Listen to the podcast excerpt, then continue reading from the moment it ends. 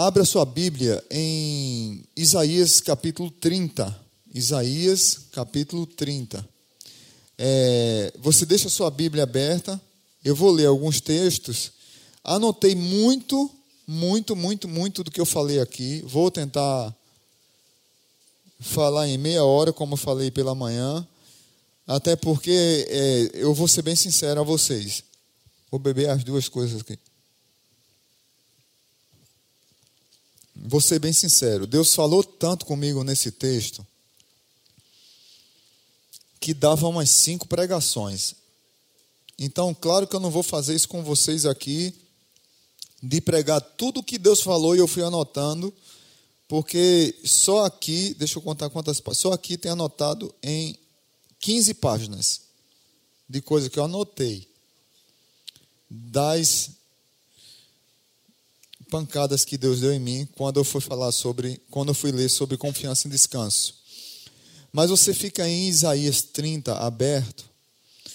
É, nós não vamos ler agora porque eu vou ler outros textos. Se você na célula você vai ver outros textos que eu vou mandar para os líderes e depois se você quiser também eu posso mandar para você no privado, sem problema.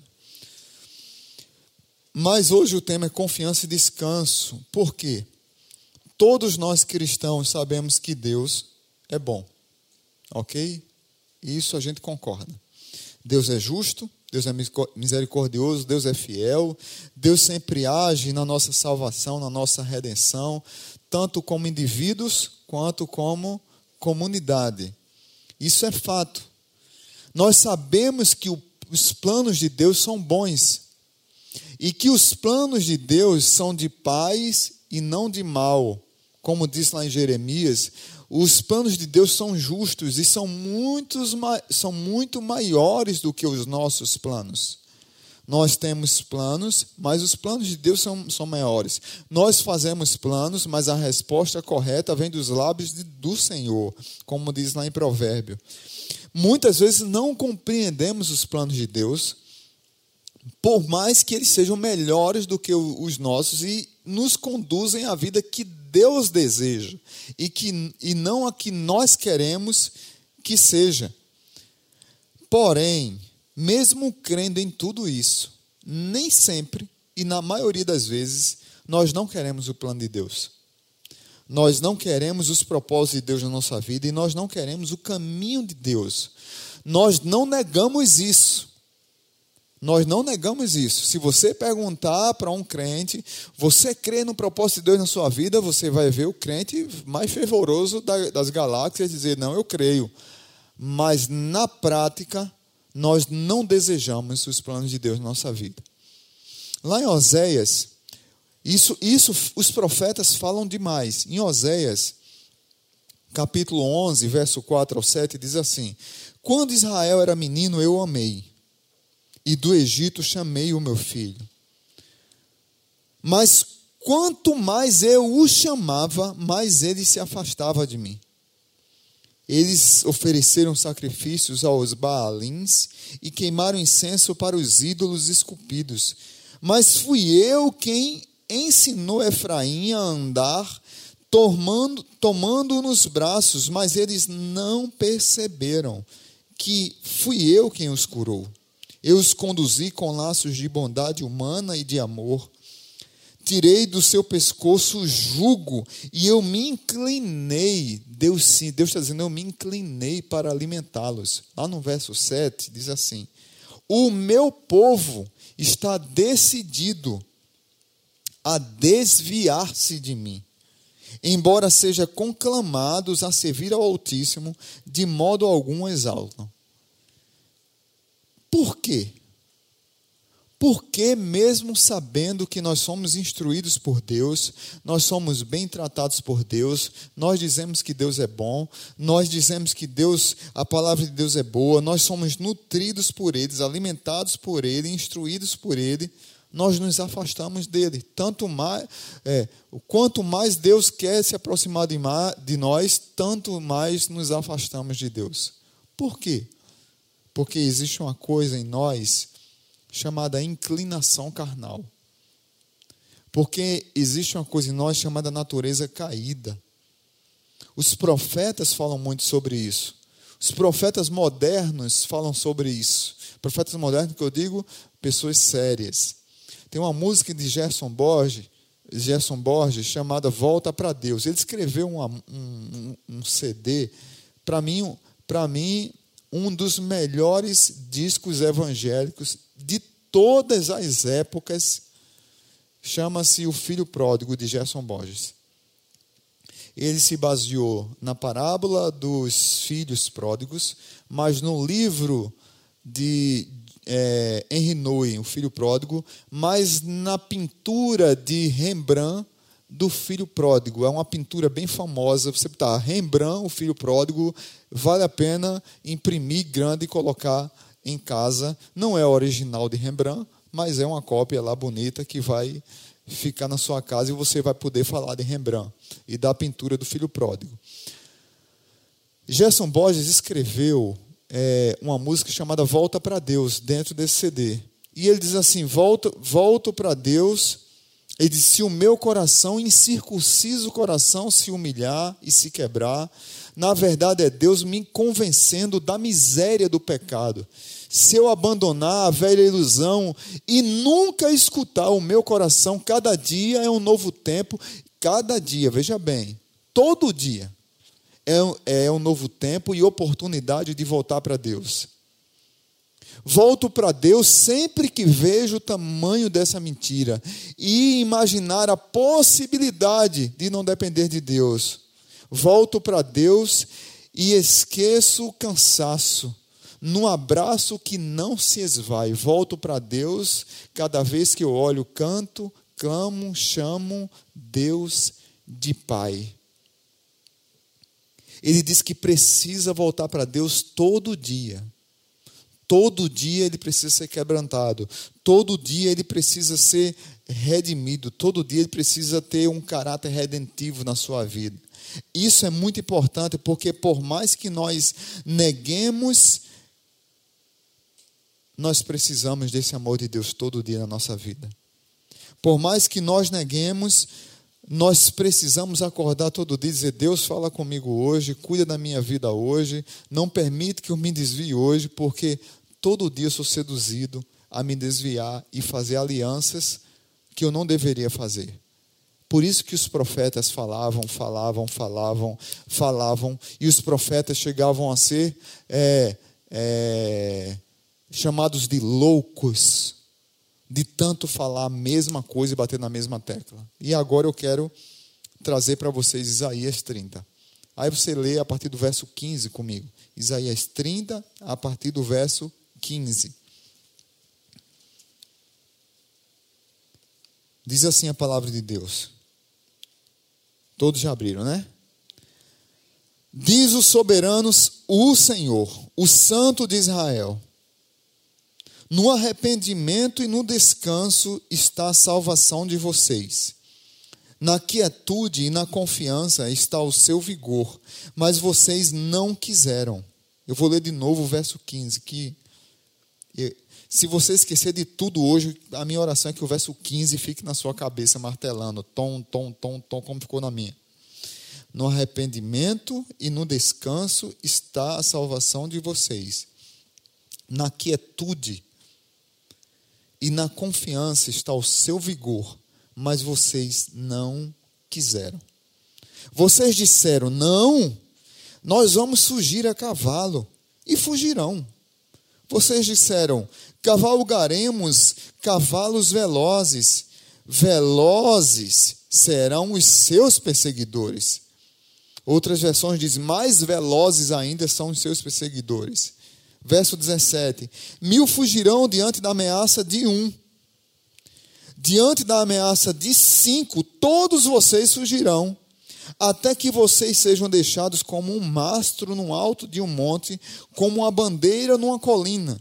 Contudo, o Senhor espera o momento de ser bondoso com vocês. Ele ainda se levantará para mostrar-lhes compaixão, Pois o Senhor é Deus de justiça, e como são felizes ou bem-aventurados todos os que nele esperam. Ó povo de Sião, que mora em Jerusalém, Você não vai chorar mais. Como ele será bondoso quando você clamar por socorro. Assim que ele ouvir, responderá a você. Embora o Senhor dê o pão da adversidade e a água da aflição a você, o seu mestre não se esconderá mais com seus próprios olhos, você o verá. Quer você se volte para a direita, quer para a esquerda, uma voz nas suas costas dirá a você: Este é o caminho, andai nele. Amém? Santo Deus, que nós possamos ouvir a tua palavra e que se tiver pessoas aqui precisando de renovar a sua confiança e o seu consolo no Senhor, a minha oração é que o Senhor chegue nesses corações, quebrantando, alimentando, reanimando, reacendendo a chama da confiança, mas ao mesmo tempo do descanso. É muito difícil. Eu sei disso. Confiar e descansar no Senhor que os meus irmãos possam hoje estar com o coração abertos para receber essa palavra, no nome de Jesus. Amém. O contexto aqui, gente, não é fácil. Não, vão, não vamos aqui é, fazer uma pregação de mar de rosas, dizendo, e fica com a sua Bíblia aberta que a gente vai ler mais Isaías. Não é um mar de rosas. Israel estava na iminência da invasão assírica. O exército marchava violentamente para invadir Israel. Os profetas estavam pregando que Deus cuidaria. Mas vem cá, o inimigo vem marchando. Tum, tum, tum, tum. E eu estou falando aqui só com uma perna. Mas você já viu uma tropa marchando para cima de um grupo de pessoas. E você imagina a pisada, você imagina a arma que vem, você imagina canhão, você imagina tudo. Você imagina já o sofrimento que o povo de Israel passava por, por outra invasão anterior. E agora mais uma, e os profetas estão lá dizendo para o povo confiar em Deus, não ter medo. E esse povo estava ansioso, estava com medo, estava preocupado, estava montando suas próprias estratégias. O problema das estratégias do povo de Israel foi fazer alianças com o povo que não deveria fazer. Fizeram alianças erradas. Se você ler o capítulo 30 e o capítulo 32, 31, você vai ver que Israel fez aliança com o Egito Egito que humilhou Israel. Egito que zombou de Israel, Egito que se fazia de amigo de Israel para humilhar, para escravizar, para zombar, para abusar das mulheres, para abusar da força dos homens. Era esse o Egito que Israel estava fazendo acordo porque estava com medo da Assíria. Mas os profetas estavam dizendo: não tenha medo, Deus está com vocês. Mas veja no verso 7 como é que Deus trata o Egito, mesmo diante da luta que Israel está passando. Verso 7, olha comigo. O Egito, cujo socorro é útil, inútil. Inútil. Eu vou, eu vou pedir alguém, só para desligar esse aqui, por favor, que eu estou com frio. Eu acho que está ligado. Esse A aqui. Chega minha mão, tá quase roxa já. Exagero, né, pastor? Mas é sério, eu estou com frio, gente. Tá ligado mesmo, Mateus? Valeu, obrigado, mano.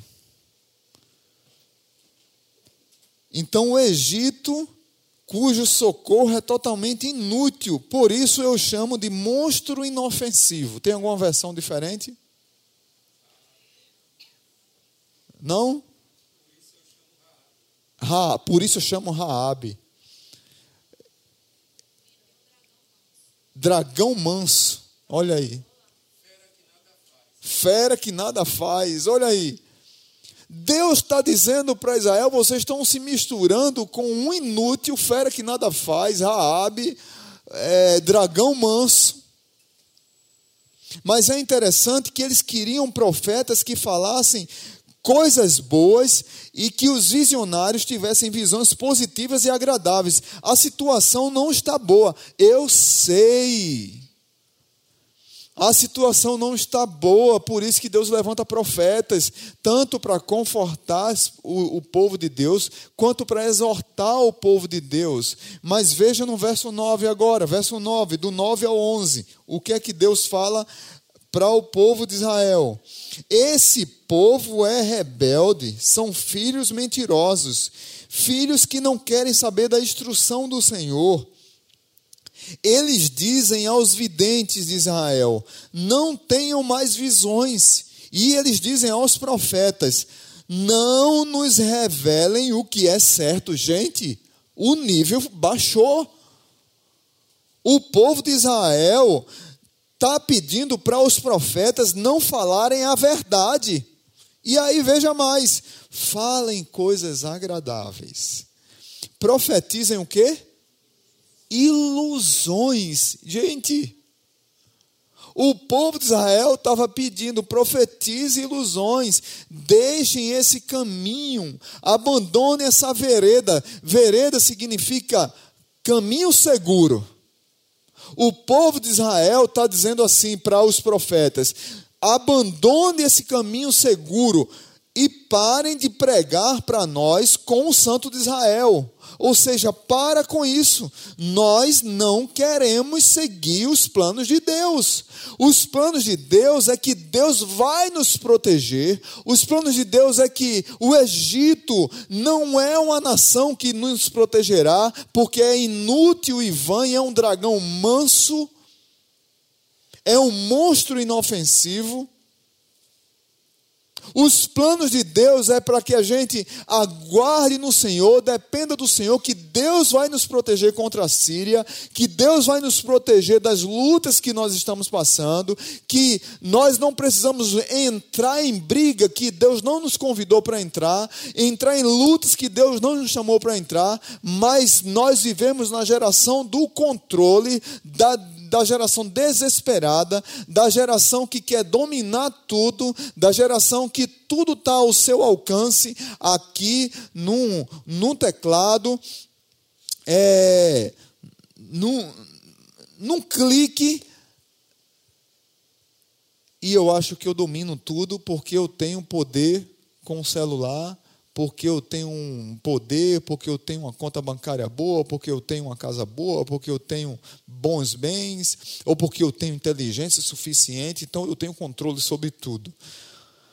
O povo de Israel está dizendo para os profetas: preguem mentiras. Nós queremos ouvir coisas agradáveis, boas, visões que nos encham de esperança e segurança. Eles não queriam ouvir a verdade. A verdade era: eles estão vindo, mas Deus vai nos proteger, porque Deus é o Senhor dos exércitos. E se o Senhor dos exércitos está na frente da batalha, uma coisa é certa: a gente é vencedor.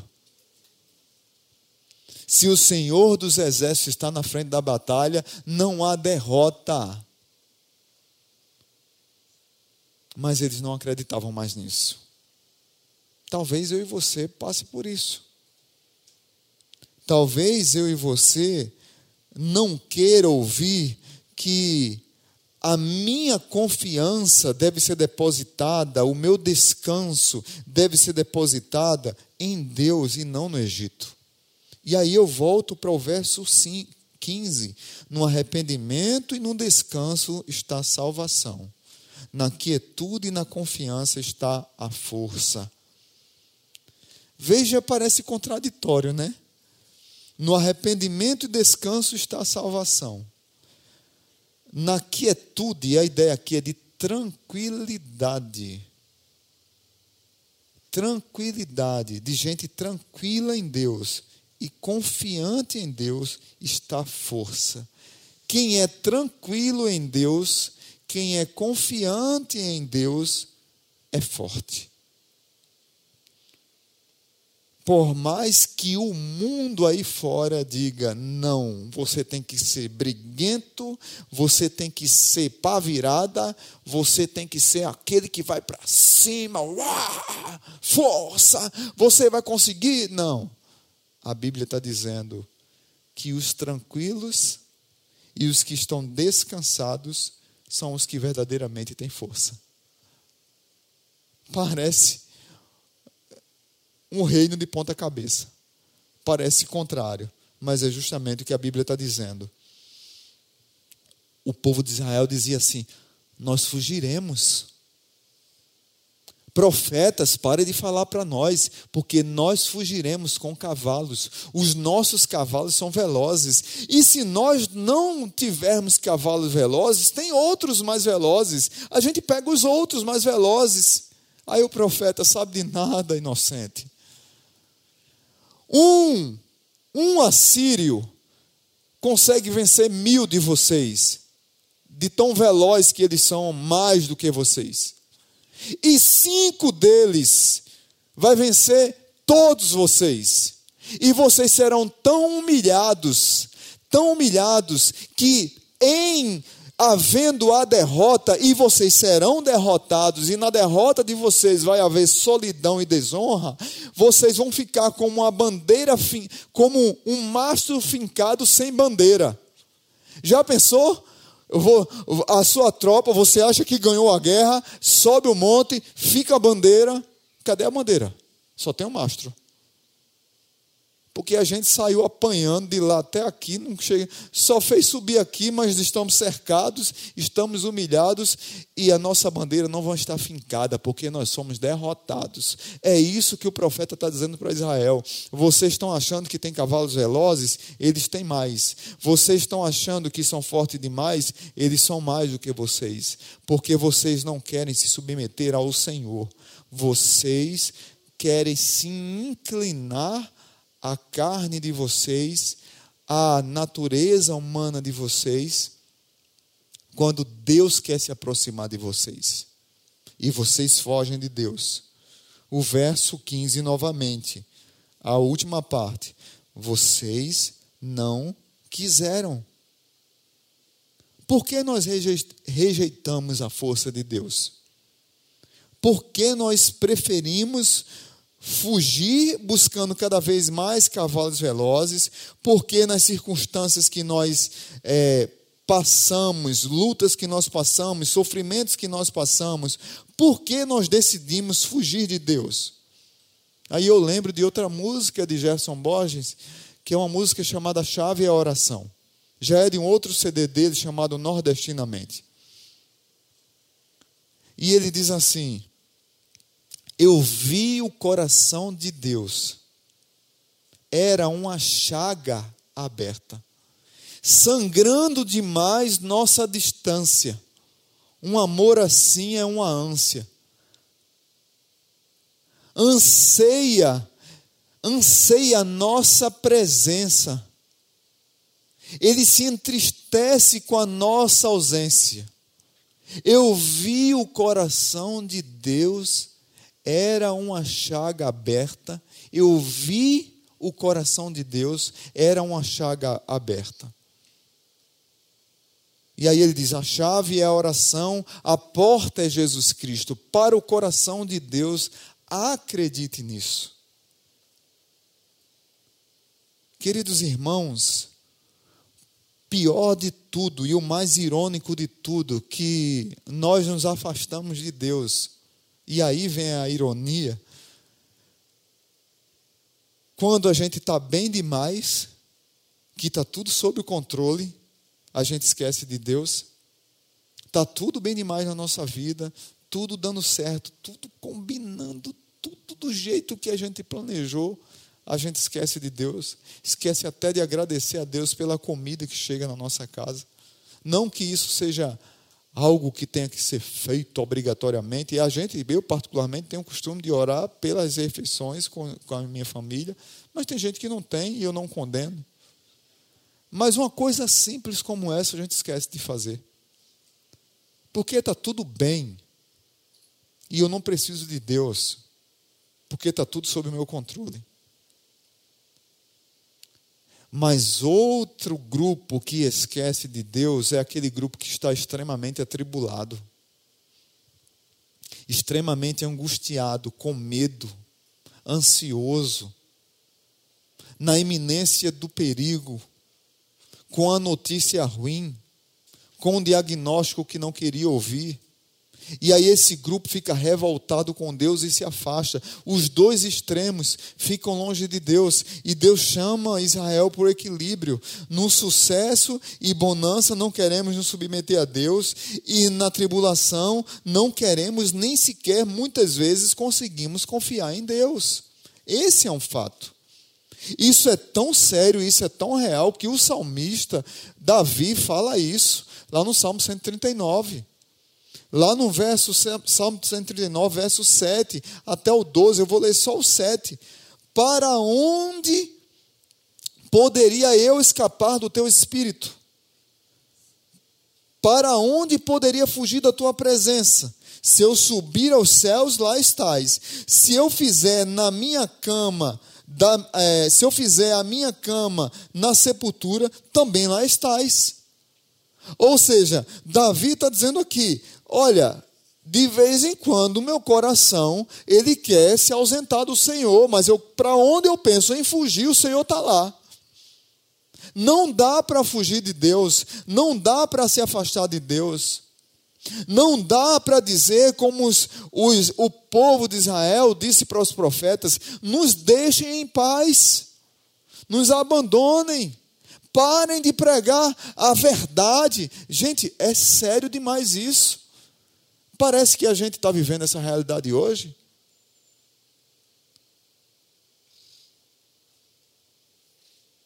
Porque há um turbilhão de pregadores na internet. Há um turbilhão de, igre de, de, igrejas. Eu, às vezes, às vezes, não é brincadeira, não. Eu tenho Instagram e às vezes eu vejo crentes postando frases ou vídeos de pregadores mentirosos, hereges. Eu digo, meu Deus, onde é que esse crente está com a cabeça? Eu, a culpa é minha. Aí eu já fico mal. Eu digo, eu não estou ensinando a palavra de Deus. Porque esse, esse irmão em Cristo, que é da Igreja Batista Zona Sul, está apostando um mentiroso. Um enganador. Porque o povo está dizendo assim: olha, cale a boca, profeta. Cale a boca, você que tem visão. Eu não quero ouvir verdade, eu quero ouvir ilusões. Eu quero ouvir palavras que agradem os meus ouvidos.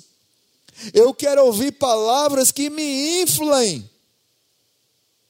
Eu quero ouvir palavras que eu mantenha a vida do jeito que eu tá, porque eu faço parte daquela teologia que eu já falei aqui para vocês, teologia Zeca Pagodinho, deixa a vida me levar, a vida leva eu.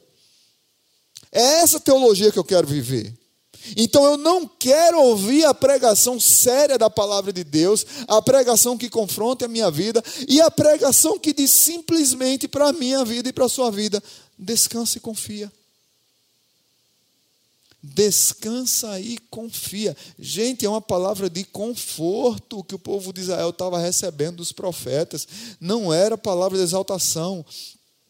Mas no começo ele diz assim: ai, ai, ai, ai, ai. É um dos ais de Isaías. Mas no meio do, do ai, no meio da exortação, ele traz uma palavra de conforto e descanso. Veja o amor de Deus por esse povo. Veja o cuidado de Deus por esse povo. Vem uma palavra dura e a, junto com a palavra dura vem uma palavra para adocicar o coração, mas o povo não quer ouvir essa palavra. O povo quer ouvir mentiras. Saiam do nosso caminho, nos deixem em paz, não nos venham com essas pregações para que nós creamos em Deus, que Deus está no controle de todas as coisas, que Deus nos ama. Não, nós o que nós precisamos é de cavalos velozes, é o que nós precisamos é de armas, o que nós precisamos é de estratégias contra a Síria. E Deus diz mais uma vez: no arrependimento e no descanso está a salvação e na quietude e tranquilidade e na confiança está o seu vigor, está a sua força, mas vocês não quiseram. E aqui eu quero encerrar fazendo uma reflexão, trazendo umas, umas sentenças para vocês. Primeira sentença. Eu não vou falar sentença, não, que é uma palavra mais dura. Uma reflexão. Primeira reflexão. A justiça de Deus não tem pressa. Amém? Aí eu vou beber água porque secou a garganta. Vou beber aqui suco de uva. Você diga aí para quem está do seu lado: a justiça de Deus não tem pressa.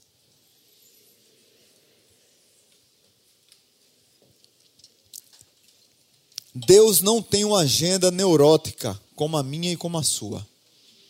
Deus não tem uma agenda neurótica como a minha e como a sua.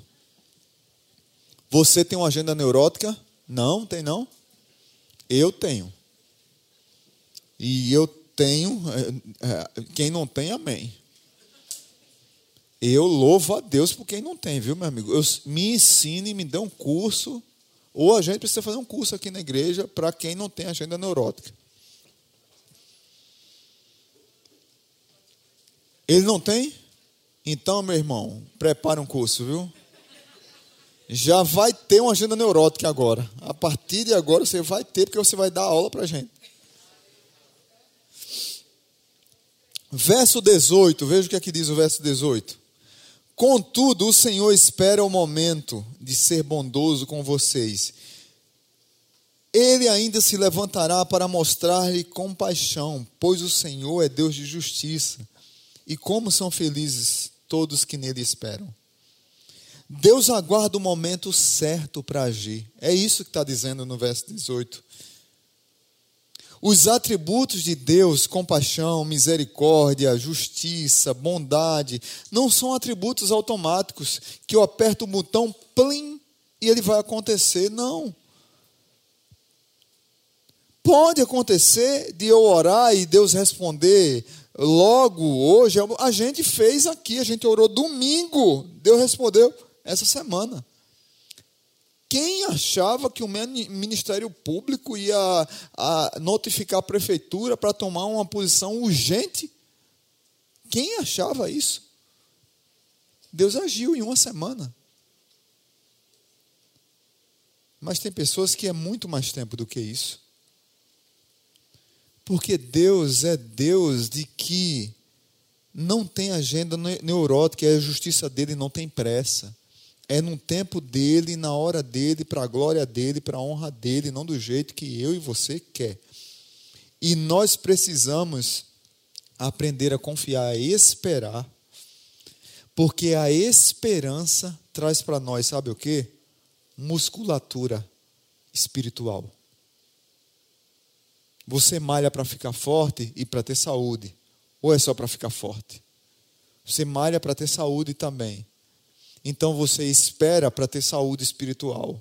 Você espera para ter confiança e descanso em Deus. Você espera para que seus músculos espirituais eles fiquem enrijecidos e você aguente o tranco. É isso, Israel, que vocês estão precisando. Os salmistas já falavam isso, veja, veja bem. Salmo 5,3. De manhã ouve, Senhor, o meu clamor. De manhã te apresento a minha oração e aguardo com esperança. De manhã ouves o meu clamor, Senhor. De manhã te apresento a minha oração e aguardo com esperança. Eu aguardo com esperança. Semana, há um mês, há um ano, há dois anos. Salmo 27, 14. Eu gosto demais desse salmo. Espere no Senhor, seja forte. Coragem, espere no Senhor. Salmo 33, 18. Mas o Senhor protege aqueles que o temem, aqueles que firmam esperança no seu amor. Mas o Senhor protege aqueles que o temem, aqueles que firmam esperança no seu amor. Salmo 42, 5. Eu falei do Salmo 33, 18. Foi o antes, né? Falei, né? Salmo 42, 5. Por que você está abatida, tão triste, a minha alma? Por que está tão perturbada dentro de mim? Põe a sua esperança em Deus, pois ainda o louvarei. O salmista estava triste, estava frustrado, mas ele tinha esperança de que um dia ele ainda ia louvar o Senhor. Vai chegar esse dia, está doendo hoje, está sofrendo hoje. O exército assírio está cercando, mas eu não preciso sujar as minhas mãos fazendo aliança com o Egito, porque Deus é o Deus que me protege, Deus é o Deus que me guarda, e eu ainda vou louvá-lo. É isso que precisamos voltar a acreditar, irmãos. E por último, a confiança em Deus vem através do sossego e da quietude. E aqui eu quero lembrar de que muitos de nós passamos por tribulações e ouvimos vozes demais e muitas vezes queremos ouvir um personagem caricato no púlpito para nos dar força e vigor quando nós estamos precisando de confiança e descanso. A confiança vem através do sossego. E aí eu quero citar alguns personagens bíblicos aqui, como Daniel, por exemplo, que foi no silêncio do seu quarto e na tranquilidade do seu quarto que ele conseguiu superar as lutas travadas contra Nabucodonosor.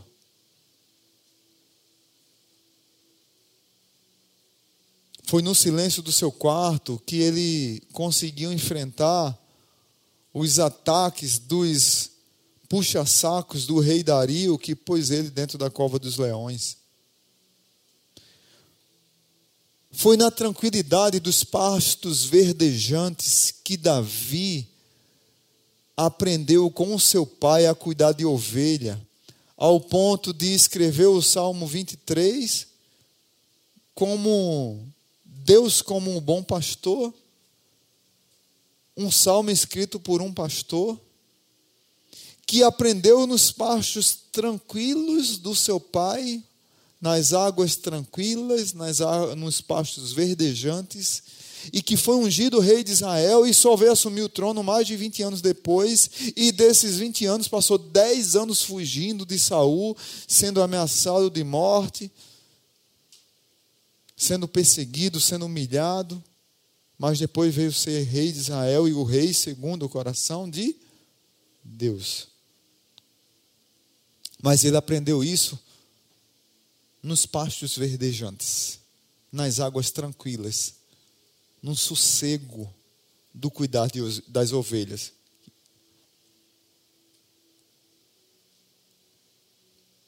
Foi no silêncio de uma igreja que Santa Mônica orou 30 anos na mesma igreja, durante 30 anos, pela conversão do seu filho. E 30 anos depois, seu filho entregou o coração a Jesus. Santo Agostinho, o maior pai da igreja. Talvez um dos maiores filósofos que a história da humanidade já produziu. Quarto século. Queridos irmãos, nós precisamos ouvir a voz de Deus dizendo para nós qual é o caminho que nós devemos seguir. E aí, para encerrar, o verso 21 diz isso. Veja o que aqui diz o verso 21. Quer você se volte para a direita, quer para a esquerda, uma voz nas suas costas dirá a você: este é o caminho. Andai nele.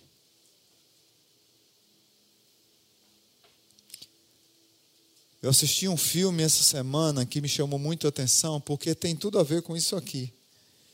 Quem gosta de filme de faroeste vai gostar de assistir. O filme é Relatos do Mundo, com o Capitão Quid, interpretado por Tom Hanks. Um filme espetacular. Sabe, quando a gente pensa que Tom Hanks está aposentado, ele vem com um filme desse. E ele está resgatando a menina, não vou dar spoiler, mas ele está resgatando a menina, e eles estão lá no meio do deserto, do nada, e ele sabe por pelo caminho que tem que ir, a menina meia teimosinha, e ela é ela fala alemão e fala a linguagem de Índia, e ele não sabe a língua dela, mas ele, ele ensina para ela o caminho que deve seguir. Olha, O caminho é em frente. Aí ela não sabe o que é frente. Aí ele tem que desenhar para ela. Aí ela entende. Aí ela diz na língua dela o que é frente. Em frente, em frente. O texto está dizendo para mim e para você. Quer se você quer, quer você se volte para a esquerda ou para a direita, uma voz nas suas costas dirá: Este é o caminho. Andai nele. Sigam. Deus está o tempo todo dizendo para mim e para você, como os discípulos no caminho de Emaús que nós ouvimos aqui a música. Este é o caminho, andai nele. É pelo caminho do Evangelho. É pelo caminho daquele que morreu na cruz para nos salvar. É pelo caminho da confiança e do descanso. Porque só nele nós temos confiança e descanso. E eu vou voltar de novo para o versículo 15. No arrependimento e no descanso está a salvação. Na quietude e na confiança está a sua força. Mas vocês não quiseram. A minha oração é que nós queiramos. Amém? Que nós queiramos seguir a voz de Deus e o caminho de Deus. Curva sua cabeça e vamos orar. Pai bendito, muito obrigado por tua palavra. Muito obrigado por esse texto tão maravilhoso de Isaías capítulo 30. No meio do povo que, que estava frustrado, abatido, tudo isso é legítimo, a frustração, a crise, o medo, os ataques dos inimigos, tudo isso a gente sabe que estava acontecendo e a gente não nega isso. Mas havia profetas que eles negavam, e os profetas diziam: confia no Senhor, o Senhor está com vocês. Aguarda no Senhor, espera no Senhor, tema ao Senhor. E eles diziam: não, nós temos cavalos, não, nós temos projetos, não, nós temos celas, não, nós somos rápidos, nós vamos conseguir. E os profetas diziam: vocês vão ser humilhados, não dá para enfrentar, não dá para encarar, Deus é com vocês.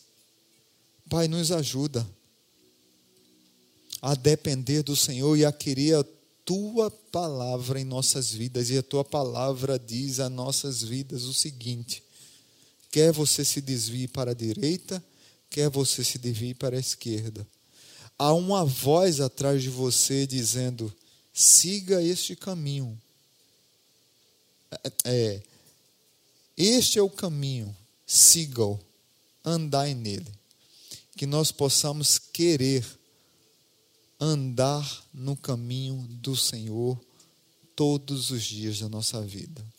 Que a gente acorde pela manhã e já venhamos consagrar o nosso dia ao Senhor. Orando ao Senhor, apresentando nossos filhos ao Senhor, nossos cônjuges ao Senhor, nossa casa ao Senhor, nossos bens ao Senhor, as nossas vendas ao Senhor nossa empresa ao Senhor, nosso patrão ao Senhor, nossos empregados ao Senhor, nosso dia ao Senhor. E dia após dia que a gente possa entender que vale a pena depender do Senhor na caminhada. Porque se não fosse o Senhor, para onde iríamos? Que o amor de Deus o Pai, que a maravilhosa graça de Jesus e que a comunhão do Espírito Santo esteja sobre nós. No nome de Jesus. Amém.